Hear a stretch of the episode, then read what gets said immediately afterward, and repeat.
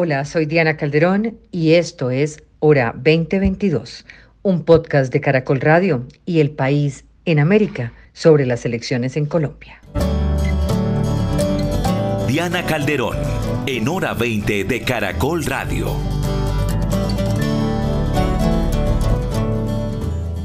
Bienvenidos, estamos en el episodio 27 de la hora 2022, hora de elecciones.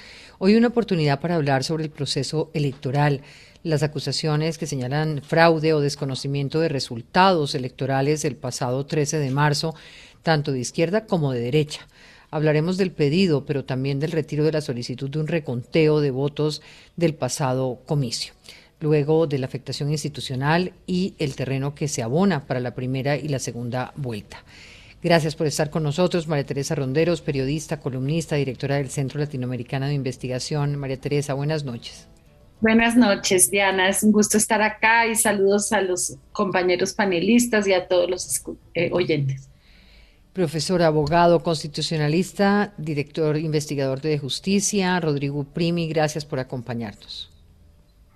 Gracias por la invitación, Diana, y un saludo cordial a los compañeros y compañeras de panel y a todos los oyentes. Senadora del Centro Democrático, Paloma Valencia, buenas noches. Hola, Diana, un saludo muy cariñoso para ti, para todos los panelistas y sobre todo para todos los oyentes. Gracias, Rodrigo Pombo, abogado, profesor universitario, también con nosotros esta noche. Bueno, con las buenas noches para la audiencia, para usted con el agradecimiento y por supuesto para los notables panelistas de la noche de hoy. Pues arranquemos. Eh, un manto de duda se ha instalado sobre el conteo de votos en las, en las elecciones del 13 de marzo cuando se renovó el Congreso y se votaron las consultas interpartidistas. Luego de esta jornada, distintos sectores, sin importar la corriente, tanto de derecha como de izquierda, han hablado de intento de fraude, de no reconocer los resultados electorales, de ausencia de garantías. Los primeros en alzar la voz fueron los pactos, son los miembros del pacto histórico al denunciar que se presentaron errores en el formulario de 14 y en el preconteo de votos del domingo. El pasado viernes, tras el escrutinio con presencia de varios actores como miembros de los partidos políticos y jueces de la República, se conoció que quedó cómo quedó esa votación de los colombianos. El pacto histórico le aparecieron 390 mil votos, lo que se tradujo en tres curules más de las que se reportaron inicialmente y con esto quedaron con una fuerza de 19 escaños en el Senado, lo que le resta una curula al Centro Democrático, Alianza Verde y Partido Conservador. Después de que se conocieran estos resultados y de que varios miembros del pacto histórico hablaran de fraude, varias figuras de la derecha, entre ellos el expresidente Álvaro Uribe, el pasado sábado señaló que no se puede aceptar el resultado. El registrador Alexander Vega también dijo que hubo errores por parte de los jurados y que eventualmente sería necesario ese reconteo de votos para dar tranquilidad y legitimidad al proceso. Sin embargo, en la reunión de este martes, con los partidos, con los representantes de los órganos de control y el gobierno y los magistrados del Consejo Nacional Electoral, el registrador anunció que ya no presentará esta solicitud de reconteo. Y este episodio del proceso electoral del 2022 ha puesto en duda la confianza y las garantías y la credibilidad de las instituciones, con lo cual mi primera pregunta para ustedes es em, sobre esto ocurrido el 13 de marzo hasta hoy frente al conteo de votos, ¿cómo ven lo que, lo que está pasando? ¿Se, justifican acusaciones de fraude o aquí hay una falla de otro tipo? ¿Qué, ¿Qué significan estas dudas que pesan sobre el proceso? Empiezo por usted, doctor Rodrigo Primi. Gracias, Diana. Yo creo que estas elecciones eh, lo que ponen en evidencia son problemas estructurales viejos del sistema electoral que muchos analistas ya habíamos mencionado y recomendado reformas, que ahora menciono, agravados por la ineptitud del señor registrador, que agravó esos problemas. Y eso ha generado una cantidad de irregularidades y errores que generan esos mantos de dudas eh, sobre estas elecciones. Pero yo no creo que haya habido una tentativa masiva de fraude, sino que esas debilidades se hicieron evidentes. ¿Cuáles son esas debilidades? De las estructurales, históricas, yo creo que no tenemos una organización electoral suficientemente independiente. El, Consejo Nacional Electoral está integrado por nueve llamados magistrados, aunque no administran justicia, pero llamados magistrados, eh, que depende, cuya designación depende de los partidos eh, en el Congreso, porque son elegidos por el Congreso por votación, aplicando la cifra repartidora, lo cual da más fuerza a los partidos mayoritarios y duran cuatro años, o sea, duran el, periodo del Congreso. Entonces, su independencia realmente como árbitros de la organización electoral es muy débil. Eh, entonces existen esos problemas estructurales viejos del sistema electoral colombiano, sumado a otros problemas como la, el mantenimiento de la lista con voto preferente que debilita enormemente eh, a los partidos y debilita la cohesión de los partidos, la ausencia de financiación estatal de las campañas eh, y financiación integral estatal de las campañas. Y esos son problemas viejos que que mucha gente ya ha señalado y que ha planteado reformas, incluso como consecuencia del acuerdo de paz. Ustedes recuerdan, se creó esta comisión de expertos, tanto nacionales como internacionales, que hizo una propuesta de reforma electoral que incluía modificaciones a la organización electoral en esa dirección. Esos son los problemas, si se quiere, viejos, estructurales fuera de, otros problemas ya más sociológicos, de, una cultura de la trampa electoral en Colombia, etc. A esos problemas se ha sumado los que generó el señor registrador con, con una serie de decisiones muy, muy problemáticas eh, y con una serie de declaraciones muy problemáticas. Por ejemplo, esa declaración cuando empezó a haber eh, críticas a su gestión de que quien no sintiera garantías no participara, eh, el debate que hubo sobre cómo modificó eh, la, designación de jurados y entonces que pudieron llegar jurados eh, en estas elecciones con menos experiencia que jurados en pasadas elecciones. el tema de la capacitación de los jurados, que también fue criticado, la, la caída el, día de las elecciones de, de la, de la página de la registraduría, eh, el problema de la no claridad de cómo las personas podían cambiarse, eh, eh, registrarse en, para votación, personas que llegaron al lugar de votación y no encontraban que estuvieran en el lugar donde tradicionalmente habían votado, etcétera. Toda, toda una serie de, de problemas anteriores y que ocurrieron ahí. Y dentro de esos problemas, eh, que se le habían mencionado al señor registrador estaba el del diseño del famoso formulario E14, que es el formulario que deben llenar en triple los, los jurados. Eh, y entonces en ese formulario había un lío complicado que fue mencionado, por ejemplo, por la, eh, la MOE, la, la misión de, de, de, observación electoral, que le dijo que poner en una misma página eh, eh, el, lugar donde se, se, ponen los votos de un partido con lista cerrada, Pacto Democrático, después de, que en esa página, eh, digamos, para, para, los oyentes, el, el, el, formulario de 14 es en realidad como un cuadernillo, y en esa página, si no estoy mal, que es la página 9, los votos del pacto histórico están cuando terminan la lista de eh, los votos de, si no estoy mal, el partido de la U. Eh, y ahí se dijo, ahí se van a generar Yo tengo una pregunta acá, Rodrigo. Yo tengo una pregunta acá frente a todo esto que usted está planteando, digamos que constituyen otro tipo de problemas. Eh, uno podría hablar de fraude, es que, digamos, cuando ya nos vamos al escenario de fraude, y hay un fraude que además está, digamos, planteado desde la derecha y desde la, izquierda, pues no hay fraude posible. Eh, yo, no, yo no he visto evidencia de fraude. Lo que he visto es irregularidades e incompetencias y si hubo fraudes son cosas eh, eh, más puntuales que pudieron ocurrir en, en algunas mesas, pero no un fraude masivo. Yo, no he visto ninguna prueba de evidencia de ese fraude masivo, ni al principio en contra del pacto histórico, como lo dijo eh, el pacto histórico el, lunes, ni después a favor del pacto histórico, como se dijo el, viernes por los expresidentes eh, eh, de derecha. Entonces no, no, no, no, he visto eso. Lo que he visto es unas irregularidades graves eh, que muestran las debilidades de nuestro sistema electoral y que, digamos, la, la, propuesta de reforma y modernización y autonomía de la organización electoral es un tema que deberíamos replantearnos seriamente para darle confianza y credibilidad a todos los ciudadanos sobre la transparencia y eh, de esos resultados electorales. Una de las cosas graves que le está pasando hoy es que esa desconfianza hoy sea más fuerte que antes, que ya antes existía, pero que hoy sea más fuerte que antes por declaraciones, a mi juicio, irresponsables inicialmente del pacto histórico y después de los expresidentes eh, Uribe y Pastrana, eh, que dicen, ahí hubo fraude, y dice, las evidencias del fraude, ¿dónde están?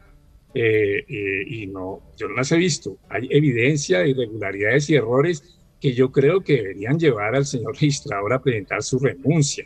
O sea, yo, no entiendo cómo él ayer dice, él dice, hágase reconteo general, entonces uno dice, bueno, y anexo mi renuncia, porque si yo pido un reconteo general es que yo fracasé en todo como registrador, pero no, él pide reconteo general y sigue ahí y luego al día siguiente se vuelve a echar para atrás y dice, no, ya no. Precisamente, Rodrigo, si me permite, tengo en línea a Nicolás Farfán, registrador delegado en lo electoral. Si me permite una entrevista con el doctor Farfán. Doctor Farfán, muy buenas noches, gracias por estar con nosotros. Muy buenas noches, Diana, buenas noches al doctor Rodrigo y a su amable audiencia. Doctor Farfán, ¿Por qué la registraduría decide este martes en la tarde no presentar la solicitud de reconteo al Consejo Nacional Electoral? ¿Qué los llevó a tomar esa decisión? Sí, como todos eh, sabemos, hoy se reunió la Comisión Nacional para el Seguimiento y la Coordinación de los Procesos Electorales, donde adicional a tener asiento la organización electoral, el Ministerio del Interior, los organismos de control, están los representantes de todos los partidos y movimientos políticos con personería jurídica.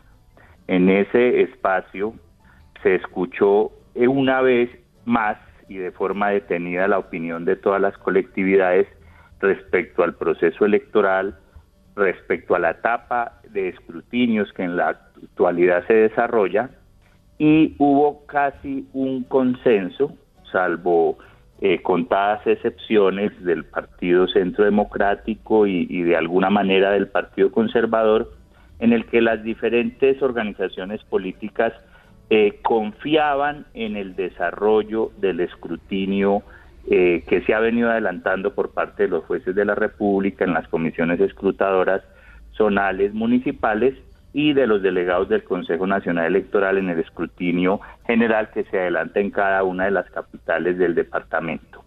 Ese casi consenso es el que lleva al señor registrador a tomar la decisión de no presentar la solicitud de recuento eh, con el propósito de pues generar una tranquilidad dentro de las organizaciones políticas que han confiado en el desarrollo del escrutinio. ¿Qué responde usted a lo que plantea el doctor Rodrigo Pimi de carácter, digamos, eh, ya concreto en términos de jurados, sin menos, eh, sin menos experiencia, capacitación, la caída de la página, pero fundamentalmente, digamos, eh, los errores que se, en los formularios E14? Se advirtió sobre la estructura del formulario, el pacto histórico habla de un problema de diseño, el Centro Democrático reclama los borrones y tachones. ¿Qué pasó con estos formularios? Primero, pues con todo respeto al doctor Rodrigo, yo tengo que decir que las afirmaciones respecto a que no se hizo la capacitación de los jurados de votación no es cierta. La registraduría capacitó el 80.54% de los jurados convocados, es decir, más de 578 mil jurados de votación de forma presencial. ¿Por qué no se llegó al 100%? Pues porque ese 20% eh, restante no concurrió a la capacitación. Lamentablemente nuestra legislación no plantea o contempla sanción para el jurado que no concurra a la capacitación, exclusivamente solo la trae para el que eh, no asista a prestar el servicio que nos llevó en la comisión redactora del nuevo código electoral que fue aprobado por el Congreso y que se encuentra en estudio en la Corte Constitucional desde la registraduría incorporar sanción eh, para el jurado que no asusta la capacitación. Esta capacitación no es solo teórica, es práctica. Se llevan los elementos de la mesa, como las tarjetas electorales, los diferentes formularios electorales, y se hace una práctica del procedimiento del escrutinio de mesa y de todas las actividades de la jornada de votación. Adicionalmente a ello, se les remitió vía correo electrónico en dos oportunidades a todos los jurados de votación que por alguna razón no pudieron concurrir presencialmente para que tuviera material de apoyo. En nuestro portal del Sistema Integrado de Capacitación Electoral encuentran todo el material didáctico, videos, cartillas, eh, y en la mesa de votación adicional había una carpeta que explicaba el paso a paso. Me gustaría preguntarle qué generó esa práctica de hacer asteriscos en las casillas. ¿Esto afectó la transmisión de datos, dificultó hacer el conteo? O sea, uno podría pensar, ¿hubo dolo en algunos jurados al momento de marcar los formularios? ¿Es posible definir y establecer las irregularidades cometidas por esos jurados encargados? Diana, aquí debemos mencionar que esta narrativa del fraude no solo se da después del 13 de marzo. La narrativa del fraude viene desde antes. En las redes sociales se alimenta el concepto de que va a haber un fraude y que la registraduría quiere hacer el fraude. ¿Eso que llevó? a que los jurados de votación en esta paranoia diligenciaran todas las casillas del formulario de 14 acta de jurado de votación que para el Senado en sus tres ejemplares son más de 6.000 casillas llenas de asterisco. ¿Qué hemos podido detectar? La instrucción del escrutinio de mesa y por ende de la transmisión de los resultados era realizar primero las consultas, segundo el Senado y tercero la Cámara. Los jurados escrutaron siguiendo las instrucciones la consulta, pero después hicieron la Cámara y por último dejaron el Senado. Esto que llevó que el escrutinio y la transmisión de los votos de Senado se hiciera en la noche y que eso sumado a que esas actas estuvieran rellenadas de las 6.000 casillas de todos esos E14 que se han visto que están publicados en la página web y que se muestran en las redes sociales, que tuvieran una contaminación visual tal que impidiera de forma adecuada la transmisión de los resultados. Por otro lado, no debo dejar de decir que la ubicación de las casillas de los partidos en el formulario 14 no es a capricho de la registraduría, no es que de forma arbitraria hubiéramos ocupado, eh, puesto la casilla del, del pacto histórico en la página 9 del formulario 14 después del partido de la U. El E14 traduce el sorteo de la posición de los partidos en la tarjeta electoral y el sistema los va acomodando según quepan en cada una de las hojas, porque no podemos partir las casillas de una lista con voto preferente, eh, por ejemplo, dejar 50 en una hoja y 50 en otro. Por ejemplo, el pacto histórico en otras cinco circunscripciones de Cámara que quedó de primero en el sorteo de la ubicación de la tarjeta, se ubica de primero. Entonces no podemos aceptar de que la tesis de que deliberadamente la registraduría propició o quiso hacer un daño. En segundo lugar, si el me permite, si me permite, plantea, para concluir, que haya listas con y sin voto preferente. Las listas con voto preferente en Senado tienen la posibilidad de inscribir hasta 100 candidatos, por lo que el instrumento de consignación de los resultados debe tener una casilla para cada uno, mientras que para las listas sin voto preferentes solo es una casilla y los jurados sí marcaron los votos de la lista del pacto histórico. Pero repito, la contaminación visual es la que puede explicar las fallas en la transmisión de los resultados de preconteo que como se ha reiterado en diferentes oportunidades hay, hay algún valor jurídico. Digamos, usted diría, si yo le preguntara cuál es el mea culpa que haría la registraduría en este caso, ¿usted qué me diría? Yo podría decir de que faltó mayor énfasis en decir que los asteriscos solo debían ponerse en las casillas que obtuvieran votación y no en todas las casillas. Eh, yo he tenido la oportunidad de enviarte algunas imágenes que muestran el diligenciamiento, a veces con rayas de todo el formulario que impiden. Creo que allí, eh, como tú señalas, faltó hacer mucho énfasis, pero que es muy difícil en la narrativa de, de esa paranoia de fraude decirle al jurado que esa decisión no es con el propósito de no brindar garantías. Sí, y cuando, y cuando se determinó, doctor Nicolás, cuando se, determinó, doctor Nicolás, que cuando la MOE, digamos, y algunos representantes del pacto plantearon sobre el riesgo de lo que usted dice, de la confusión vía imágenes y demás, ¿era imposible reimprimir esos tarjetones? Cuando se hicieron las observaciones el formulario E14 ya estaba impreso, sobre todo el material del exterior, que como inicia una semana antes debe irse con la suficiente antelación. Me gustaría escuchar a Rodrigo, a, a, Teresa Ronderos, ya voy con ustedes, sobre lo que ha ocurrido en estos días. María Teresa. Gracias, Diana. Yo, pues, escuchando al delegado de la registraduría, yo, yo lo que pienso es que, en efecto, por lo que han dicho la MOE, los expertos, los que estuvieron revisando lo que pasó, pues no se puede hablar de fraude masivo, pero sí se puede hablar de un, para usar una palabra bastante coloquial, un despelote que no es admisible. O sea, eh, un registrador con una enorme falta de credibilidad, acordémonos que cuando él concursó para este cargo tuvo la más baja experiencia, en, eh, la más baja puntaje en experiencia. Eh, el hecho de que no hayan testeado cómo se llenaban los E14. Es cierto que los hubo mucha instrucción, pero con unos formularios tan enrevesados que no los testearon primero, hay mucha gente experta en esto el diseño no funcionó. Y por el otro lado, eh, eh, en, la necesidad de transferir esa información rápidamente y que se hubiera transferido esa información o transmitido esa información tan mal.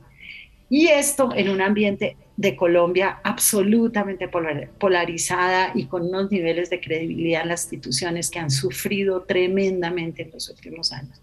Claro, y, ahí era, eh, una de las preguntas que quería hacer un poco eh, sobre todos estos temas que ya se han venido hablando desde el fin de semana, un poco si pudiéramos concentrarnos en cuál sería la solución, digamos, cuál sería la solución cuando quedan tan golpeadas eh, las, la institucionalidad, cuando además queda el Congreso con, pues, con un manto de duda porque no hay no hay, digamos, ninguna otra salida que creer que lo que se hizo se hizo bien, sin un intento de fraude.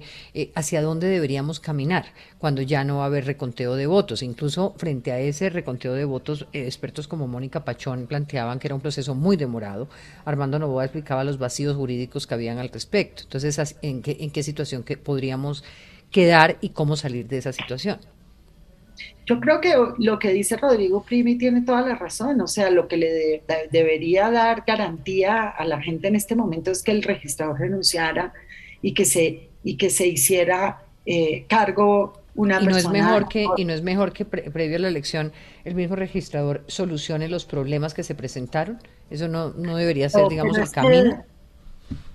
pues sí, tiene que solucionarlos, por supuesto, y van a tener que hacer eh, ahora este escrutinio con muchísimo, muchísimo cuidado y eh, atender rápidamente todas las, las, las, las, quejas que van a llegar por cantidades. Pero tampoco ayuda que hubo gente que, como este chico que todos vimos en video, gritando a, a voz llena que él había hecho fraude siendo jurado y muerto de la risa. Entonces, ese tipo de cosas se vuelven virales en las redes y obviamente eso eh, rompe toda la toda la que efectivamente era, era, una cosa de otro tipo y, totalmente falso pero pero entiendo su punto sobre la desconfianza que se genera sí. Claro la gente en las redes no sabe no sabe que es verdad que es mentira y sale una persona diciendo yo hice un gran fraude juá juá juá es como si eso se pudiera hacer fácilmente, como si no hubiera todo tipo de restricciones. Yo creo que también los, la institucionalidad de la misma registraduría tiene que salir con mucho más detalle a explicar qué pasó, a mostrar por qué tenemos que confiar en esto, en, el proceso que sigue, explicar cómo se va a hacer el escrutinio que está en desarrollo con muchísimo más detalle, muchísimo más profundidad y más vigilancia nacional e internacional de los observadores porque cuando se habla de que los organismos de control van a controlar, etcétera, también hay unos enormes desconfianzas. Entonces, el problema no se va a solucionar en el corto plazo. Yo creo que el problema es grave, es de fondo, viene de muchos años y, y pero sobre todo en esta última eh, gestión de esta última registraduría, pues nunca habíamos visto un caos igual. Entonces ahí van a tener que hacer un esfuerzo enorme de educar a la población y usar esas mismas redes sociales, si es verdad que todo ha sido tan, tan transparente y tan inocente, pues mostrarlo, ¿no? Paloma. Muchas gracias, Diana. No, yo, yo difiero eh, eh, de mucho lo que se ha dicho aquí. Primero quiero decir que yo estuve en la reunión del Comité de Garantías Electorales eh, me pareció como muchas cosas en Colombia, formalmente muy bonita, con pocos resultados para los colombianos. Porque yo arranco diciendo, Diana, que a mí me parece que es totalmente secundario quién se ganó las curules. Ese es un tema, digamos, que surge del análisis de los votos. A mí lo que me preocupa es que usted encuentra en la ciudadanía el sentimiento de que sus votos no están reflejados. Yo recibo mensajes eh, por todos los medios diciéndome, senadora, yo voté por usted y en mi mesa no aparece mi voto. Recibo mensajes diciéndome, eh, nos hicieron trampa. Yo creo que aquí lo que hay que preservar es la legitimidad del sistema. Eso es lo primero.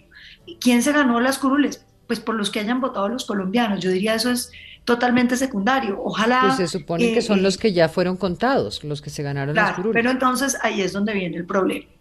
Nosotros entre los escrutinios y los eh, preconteos hemos tenido tradicionalmente un error entre el 5 y el, el perdón, entre el 0,5 y el 0,7%. El error que estamos viendo hoy, Diana, es del 7%, es decir, una alteración de más de 400 mil votos. ¿Y qué es lo que me preocupa? Hoy el registrador. ¿Y esa no fue la que se solucionó con los 390 votos que le dan ahora al pacto histórico? Claro, pero entonces el registrador. ¿Y si se los hubieran dado al centro democrático, habría quedado solucionado? Claro que no, Diana, ah. porque es que el problema es que nosotros estamos a puertas de una elección presidencial. Entonces aquí de lo que se trata es de que todo el mundo sienta que el sistema está... Que el sistema da las garantías. Hmm.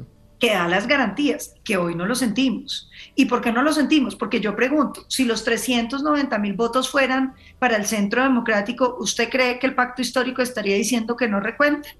y que todo está bien. Yo lo que noté en, la, en las reuniones, todo el mundo dijo que le parece que todo está mal, que no se están recibiendo las reclamaciones, que los jueces están diciendo que todo es extemporáneo, que no hubo carnets para los testigos electorales, que la gente no pudo, los partidos no pudieron mandar testigos electorales. El registrador, Diana, dijo que estaba comprobado la acción criminal de algunos eh, eh, jurados de votación.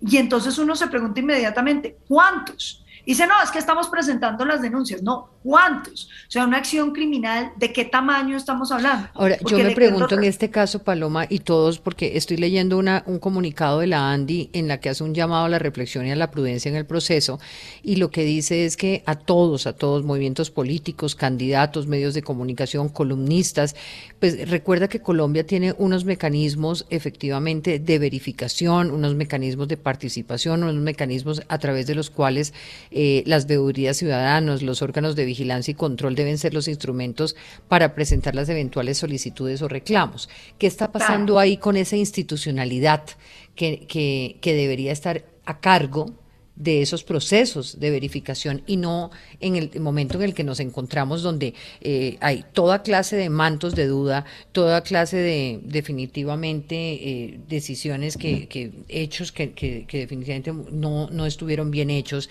Eh, ¿Dónde está esa institucionalidad verificadora? Eso es lo que a uno le preocupa, Diana. Porque yo te digo una cosa, lo que yo oí hoy de todos los partidos es que los jueces han dicho que había una hora para hacer las reclamaciones, que todas las reclamaciones son extemporáneas, que la gente no tuvo testigos electorales. Eh, es decir, una, una cosa, y que el registrador diga que hubo acción criminal de unos, de unos eh, jurados eh, en las mesas de votación. Voy más allá, Imagínense que en Antioquia la revisión que ha venido haciendo un segmento del partido muestra la adulteración de los E14. Y voy a explicarle esto a todos los que nos están oyendo. El E14 es el formulario que uno llena y dice, por Rodrigo Prive, tantos votos, por María, María eh, Ronderos, tales votos, por Diana Canderón, tales votos, por Rodrigo Pombo, tales votos. Resulta que eso se escribe en, una, en un papel que tiene tres copias que se supone que son idénticas. Lo que están diciendo en Antioquia es que las tres copias no son idénticas, que la primera copia, es decir, la que los jurados eh, firmaron, la que los testigos vieron, tomaron foto, dijeron todo está muy bien y se fueron para la casa muy tranquilos, quedó bien hecha, pero que la que llaman la copia de claveros, esa copia resultó adulterada, que ahí se eliminaron votos en blanco, se quitaron votos de agrupaciones, se metieron otros. Esa de claveros es la que tiene valor legal pero esa no la vieron los jurados electorales, no la vieron todos los jurados, porque ellos ya habían firmado, ni la vieron los testigos de los partidos. Entonces, los escrutinios, Diana, pasan por, por el inicio de que reconocen la validez de ese 14 y resulta que hoy nos está diciendo que hay una disparidad entre los E14. Entonces, eh, a mí me hubiera gustado una reunión donde cogiéramos problema por problema y dijéramos, bueno, frente a este problema, lo que se va a hacer es esto y vamos a hacer un muestreo en varias mesas en todo Colombia que nos permita decir, señores, no se preocupen, si hubo unas alteraciones de unos que vamos a judicializar, eh, eh, estos jurados y vamos a buscar todos los que estén diferentes para poderlos judicializar y meter a la cárcel a los jurados que hicieron trampa, como los jurados que cuando tacharon, porque lo dijo el registrador, no lo estoy diciendo yo, tacharon de una vez tacharon votaciones de ciertos partidos, no sé de cuáles, no sé si míos o del pacto histórico o de quién, pero yo creo que esto necesita que el país se tome en serio, porque esto no es de que, como dice la Andy, todos digamos que todo está perfecto. Es que este no es un problema de los partidos, este es de un problema de los ciudadanos que están diciendo, ¿dónde está mi voto? ¿Dónde está la garantía que yo tengo de que yo voté? ¿Sabe cuántas solicitudes tiene hoy el Centro Democrático de gente, ciudadanos que fueron y buscaron su E14 y, y que no aparece ni siquiera un voto por la persona que ellos votaron? 1.200. Uno que le dice a esa gente, Diana, no, ustedes tranquilos, el partido no le importa si a usted le robaron su voto. Creo que aquí hay un deber. Entonces, si no, hay reconteo, doctor Rodrigo, Rodrigo Pombo, ¿en qué situación estamos? A ver, yo, diría lo siguiente, y esto va más allá del diagnóstico planteado hasta el momento. Yo creo que la legitimidad, digamos, de las instituciones democráticas en un país que como Colombia quiere ser democrático reside en la fuerza del voto, es decir, eh, descansa en la puridad de las elecciones. Eh, y, no solo estamos defendiendo el sistema por el sistema, sino el total de las instituciones republicanas descansa sin lugar a dudas en la fuerza del voto, razón por la cual lo que está sucediendo hoy es realmente grave, porque en última lo que está vertiendo es un manto de dudas que en el inmediato pasado, en una historia muy, muy reciente, incluso dio lugar a que se crearan eh, grupos guerrilleros terroristas del, digamos, de las más altas calidades criminales que hayamos podido conocer. Entonces el tema el tema de la, digamos, de las elecciones es muy importante. No obstante, yo sí quisiera decir que eso no nos puede llevar inmediatamente a descreer y a ser cómplices históricos de quienes han querido destrozar sistemáticamente a esto llamado Colombia. Eh, y quiero decir, eh, y me refiero muy puntualmente a unas aseveraciones del pacto histórico y de su líder natural, el doctor Gustavo Petro. Yo creo que es muy peligroso, primero, desconocer resultados. Segundo, desconocer que hay una institucionalidad que por mal que funcione, ahí está. Y para tranquilidad de todos los oyentes, hombre, hay acciones judiciales que se pueden emprender. Ah, que es que la justicia colombiana es eh, demorada, que es que la justicia colombiana eh, tiene poca calidad, poca representación, está politizada. Seguramente sí, hay algo de razón en todo eso, pero Ahí está la justicia colombiana. Están unos órganos de control que de pronto no funcionan y que de pronto obedecen ciertamente a criterios políticos, pero debemos creer también en ello. Y por supuesto, debemos ser creativos para rodear las elecciones de cara a el próximo 29 de, de mayo, es decir, las elecciones presidenciales. Yo tendría varias cosas que decir. Primero, frente a la renuncia creo que las mejores renuncias son las que salen, digamos, silvestremente y no las que se solicitan. Si yo hubiera sido registrador, no dudaría de un minuto en renunciar. Fracasó eh, en su, digamos, eh, dirección electoral, fracasó en unas funciones, además, por cierto, muy gerenciales administrativas, y eso daría pie, digamos, para que él mismo, eh, mutuo propio, renunciase.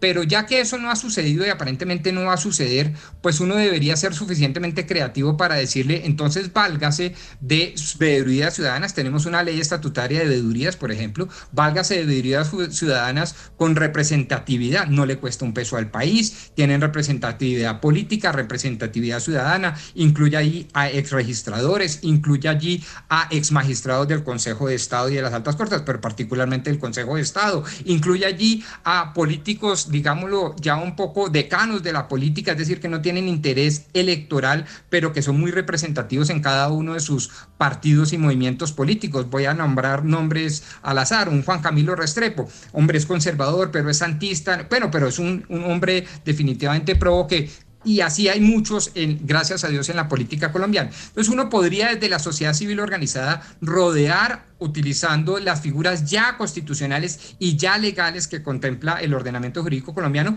para decirle al registrador, ya que usted es un probado incompetente y se está atornillando y no ha renunciado, pues entonces para eh, rodearlo institucional y democráticamente de cara a lo que se nos viene. Primera o más bien segunda solución. Tercera, yo creo que una de las cosas que debemos hacer y sobre todo acá los opinadores es que se le respeten el derecho y en eso me aparto del doctor Nicolás Farfán. Eh, cuando se le deben respetar los derechos a los partidos y movimientos políticos en momentos electorales, se le debe respetar los eh, derechos a la minoría, no a la mayoría. Es decir, que en una reunión participan 19 partidos y movimientos políticos y 15 eh, mayoritariamente dicen no reconteo, pues significa que esas mayorías están aplastando inconstitucionalmente y a mi juicio casi que antiéticamente al minoritario. Es que lo que había que hacer es respetar la opinión de quien se ha visto o se ha sentido siquiera ultrajado por un proceso que definitivamente no funcionó bien. Eh, eso era lo, digamos, lo normal. Entonces yo creo que el derecho del reconteo es un derecho fundamental, sobre todo los partidos minoritarios que, digamos, elevan la, voz de protesta y dicen, quiero que me respeten ese derecho fundamental. Tengo que hacer una pausa, Rodrigo, ya vuelvo con ustedes.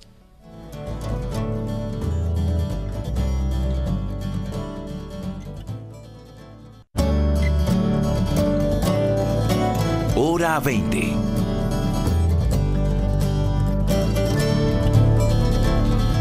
8.38 y en esta última parte me gustaría con Paloma Valencia, María Teresa Rondero, Rodrigo Pombo, Rodrigo Primi, Rodrigo, vuelvo con usted para, para mirar un poco qué hacer en adelante, o sea, cómo generar entonces garantías de transparencia y confianza en lo que viene.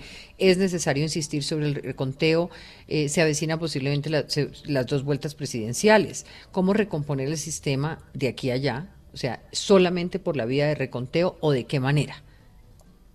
Rodrigo Uprimi o Pombo. Uprimi. Gracias. Eh, yo quisiera, digamos, comentar algunas cosas de las que dijo el, registrador delegado. Lo primero, nadie dijo que no hubo capacitación, sino que la, capacitación fue mala y él mismo lo reconoció porque dijo, no, no, les, no les dijimos que no tacharan ahí, tacharon. Entonces, es que fue mala capacitación con jurados novatos. Eh, es decir, no, usaron los juzgados con experiencia, profesores universitarios, por ejemplo, a mí no me tocó, eh, me ha tocado ser jurado muchísimas eh, veces. La segunda, estoy totalmente de acuerdo con mi tocayo, el argumento del, registrador de que, como la mayoría de los partidos ahora no quieren reconteo, entonces yo no pido reconteo, si, si yo soy el registrador y si yo pedí reconteo fue porque vi irregularidades. Y si vi irregularidades, debo mantenerme en reconteo aunque los partidos digan que no, eh, en favor de, de, la pureza del proceso electoral y en favor de, de, la protección de los derechos de las minorías. Yo estoy totalmente de acuerdo. Esa es una de las más mis grandes críticas al Consejo Nacional Electoral, que es pésimo para proteger las minorías porque está capturado por las mayorías. Eh, porque se, eh, sus magistrados son elegidos en el Congreso por voto mayoritario, por, por, por cifra repartidora. Entonces, creo que ahí hay dos problemas eh, muy graves. Eh, luego, eh, con, lo que dijo la senadora Valencia, Valencia, yo estoy totalmente de acuerdo que hay una crisis de credibilidad del sistema electoral y que hay que hacer todos los esfuerzos por, por recuperarla. Pero yo no veo evidencias aquí, digamos, de un fraude masivo. No las veo. veo una insatisfacción masiva. Pero entonces no hay que hacer el salto a decir hay un fraude masivo, como dijo esa era mi pregunta al principio. Pastrana, porque, porque aumenta uno la legitimidad del sistema electoral, sino decir qué fue lo que pasó, cuáles fueron los errores que pasaron. Explicar y recomponer, además. Tercer problema de lo que dijo el registrador, el, registrador delegado. Si ya no podían rehacer las E14, eh, e porque habían, ya estaban impresas y luego la Contraloría los investiga, bueno, eh, debieron ser muy cuidadosos con, la, con los que transmiten los resultados electorales. Es decir, a ellos les debieron decir, mire, cuidado con los votos del pacto histórico, porque aquí usted puede creer que no, porque ¿cómo es que se hace eso para que los oyentes lo tengan en cuenta? Un formulario del E14, el E14 se hace en tres copias y ahí es la previsión de la senadora Valencia, los jurados firman las tres, no es que firman una sola, tienen que firmar las tres, esa es su función como jurado y la que se le entrega para el preconteo Eso se le da a una compañía que es la que llama a la registraduría y decirle, en la mesa tal, tal, tal, tal, tal. Ahí le debieron decir, ojo aquí, ojo aquí. Y se hubiera evitado el lío. ¿Por qué aquí fue tan masivo? Por ese error del diseño electoral, eh, de, la tarjeta electoral. Finalmente, ¿qué hacer ahorita? El reconteo es un remedio mucho peor que la enfermedad. ¿Por qué es un remedio mucho peor que la enfermedad?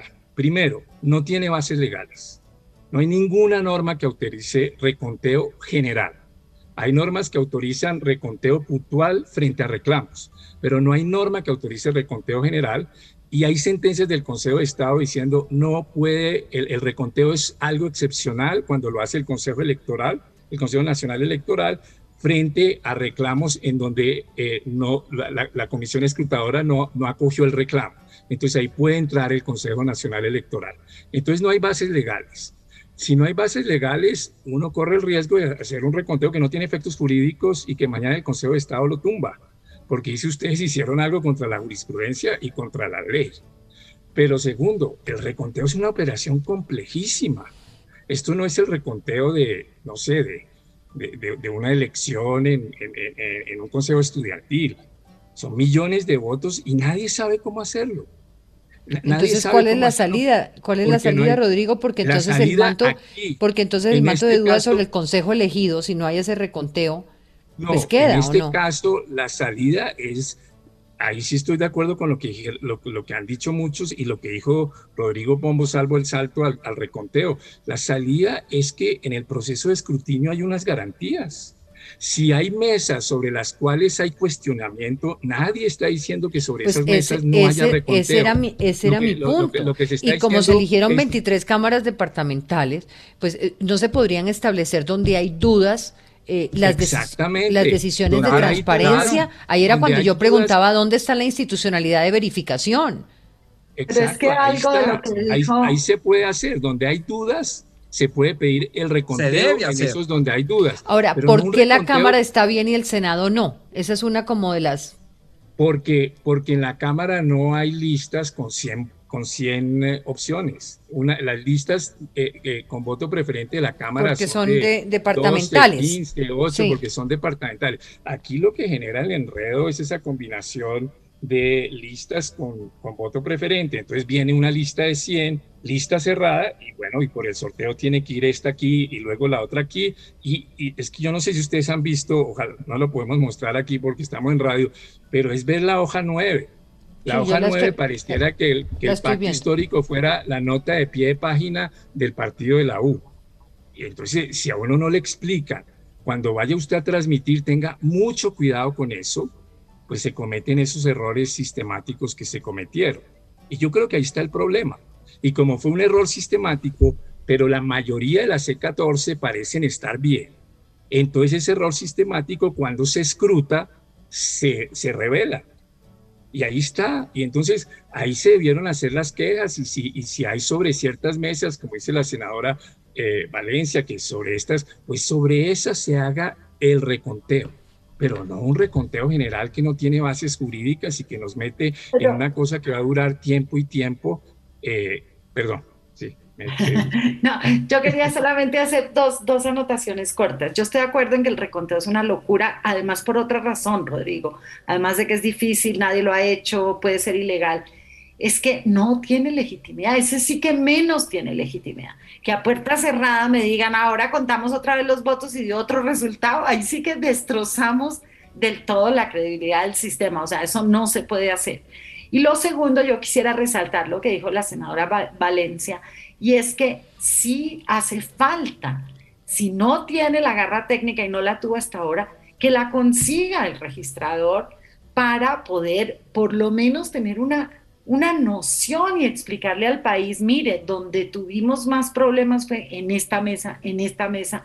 y estos son los errores, estos son los problemas y esto se tiene que solucionar es lo que estaba diciendo la senadora Valencia, por lo menos que nos diga, tenemos 1.200 quejas acá, 2.000 acá, en estas mesas eh, hemos, ya tenemos tantas eh, quejas para poder saber si las quejas son el 90% de los casos o si las quejas son el 1% de los casos. Es que hoy Colombia no sabe qué tamaño tiene esa queja, si es una queja masiva o si es una queja específica muy, muy, muy, muy minoritaria de unos casos aislados. Entonces, yo sí creo que debería haber una respuesta a la registraduría. Y retomando la idea de Rodrigo, me parece muy buena, es si la registraduría no es capaz de hacerlo, pues que consulte, convoque y traiga a los técnicos que sean capaces de hacer esto, bien sea por mostreos aleatorios, bien sea recabando toda la información que han levantado la MOE, los observadores, los mismos jurados de mesa, etcétera. Entonces, hay una cantidad de elementos en el sistema que permitirían, por lo menos que el registrador nos dé una visión de qué fue lo que pasó, porque no nos la ha dado. Y reconteo era un sofisma de distracción, yo creo. Eso era como para decir, ay, somos muy transparentes, hagamos reconteo. Y sí creo que en esto tienen que quedar contentos en las reglas de juego todos los partidos. No puede ser que como la mayoría ya dijo que sí, bueno, ustedes ya lo dijeron, entonces listo, nos pasamos por la galleta a los demás. Eso no puede ser.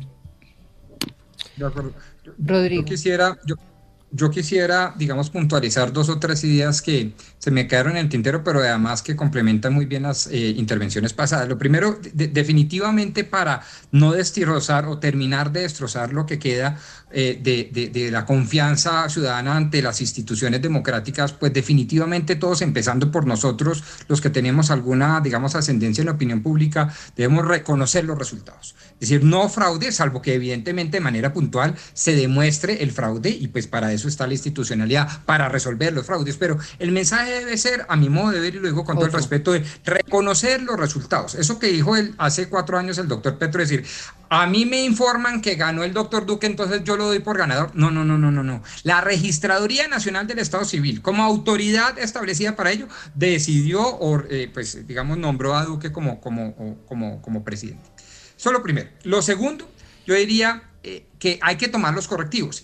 Y tomar los correctivos, ya que el, el, registrador no renunció, implica que ahí vamos a tener al registrador, pero hay que rodearlo. Independientemente que el registrador nos diga él mismo, eh, que va a hacer A, B o C cosas y que esas cosas sean muy buenas, definitivamente y con todo y eso y toda vez que no goza con, digamos, con credibilidad o con la más mínima credibilidad, tenemos de todas maneras que ser creativos e inventarnos algo para que lo que se vaya a hacer de cara a las presidenciales sean absolutamente legítimas, sean, eh, eh, digamos, transparentes y que gocen de una credibilidad con la que hoy no cuenta el señor Vega, el señor registrador. Y tercero, cuando yo hablaba del reconteo, por supuesto, no me refería a un reconteo general, porque entre otras cosas caeríamos en el dilema del reconteo infinito, y pues ni más faltaba.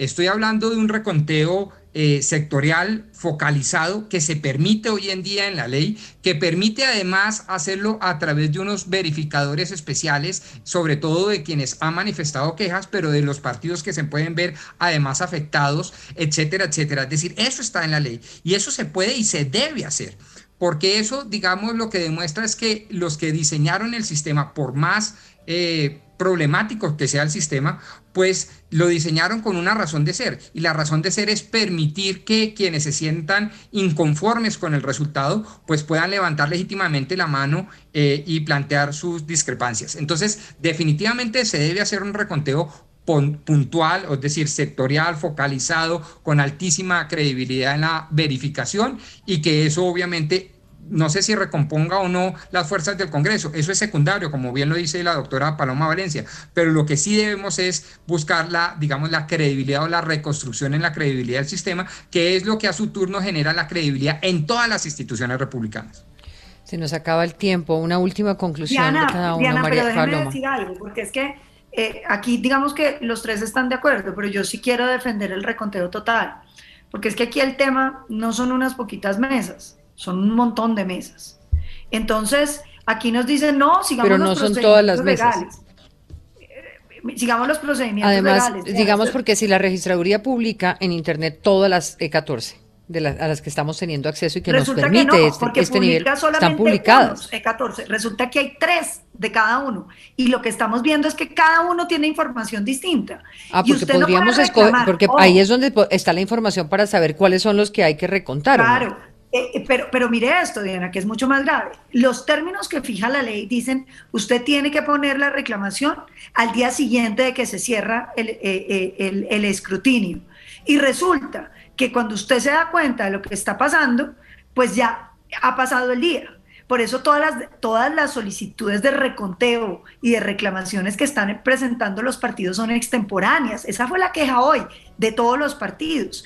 Y hay una cosa muchísimo más grave. Una cosa es que usted esté mirando, digamos, lo que está pasando electoralmente con los votos de Paloma Valencia. Otra es tener el agregado y darse cuenta del problema sistemático de la aparición de más de 400 mil votos.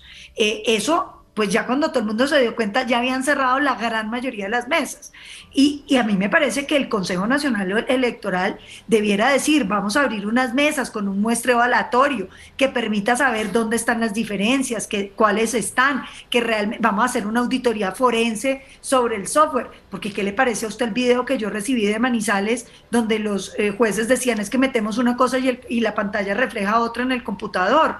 Entonces, aquí hay unas cosas que son gravísimas, pero resulta que en la reunión todo se basó en si iba a haber o no recorteo total. Creo que aquí la pregunta es qué vamos a hacer para que las garantías de los colombianos sobre que lo que está ahí sea la voluntad de los colombianos no se están dando. No es cierto que esos mecanismos que prevé la ley subsanen lo que pasó, porque estamos arrancando con un E14 frente al cual usted no puede saber si esa información es falsa o cierta, porque no se abren las mesas para el reconteo, sino que se toma ya, lo, y los departamentales es mucho peor, que es a lo que vamos ya, o sea, lo que estamos llegando es al reconteo departamental, a las eh, eh, subsanaciones departamentales, que usted tiene que haber impugnado la municipal para poder llegar a algo.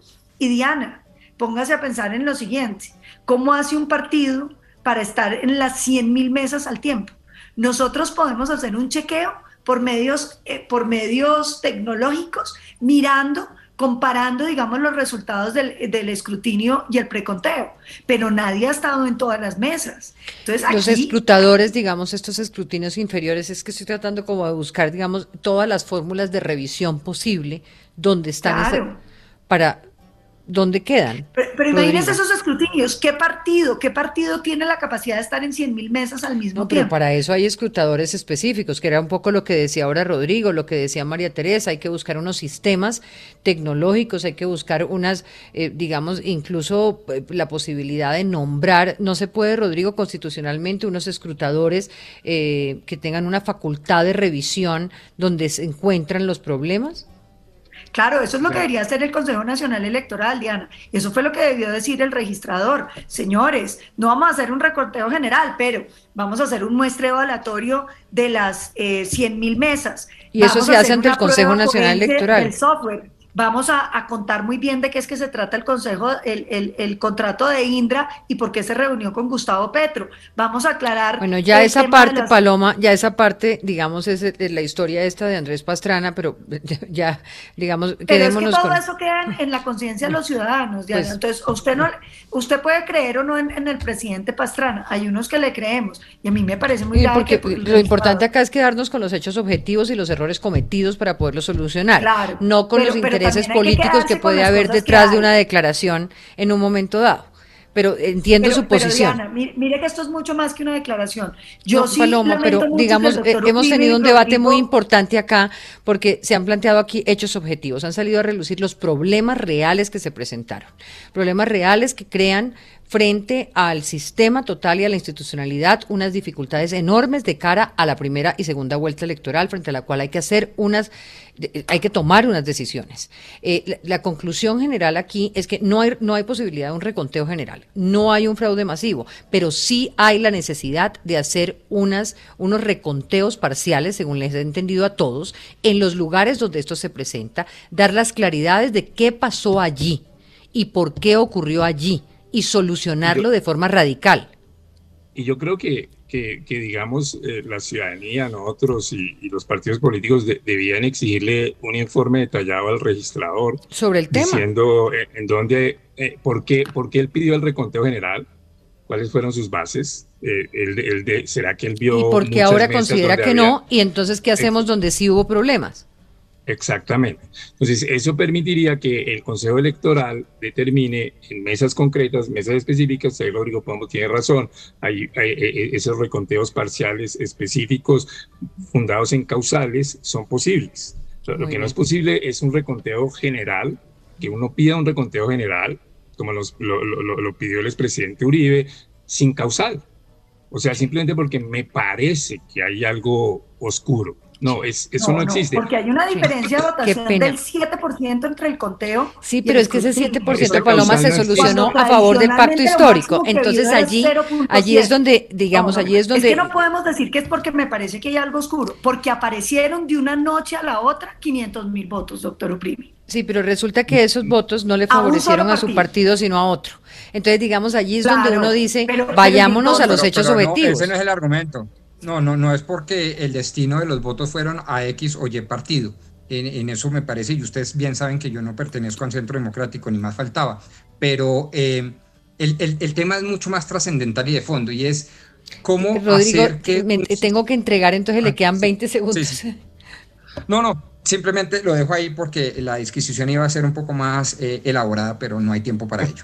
Qué pena, qué pena, pero gracias, gracias, fue muy importante. y vamos a preguntar mañana, nuestra pregunta la vamos a llevar a través del servicio informativo, precisamente para que el registrador nos cuente ya qué viene en adelante, o sea, cuál va a ser la decisión entonces para dar claridad sobre esos puntos sobre los cuales estamos allí. Me toca dejarlos, pero gracias, feliz noche.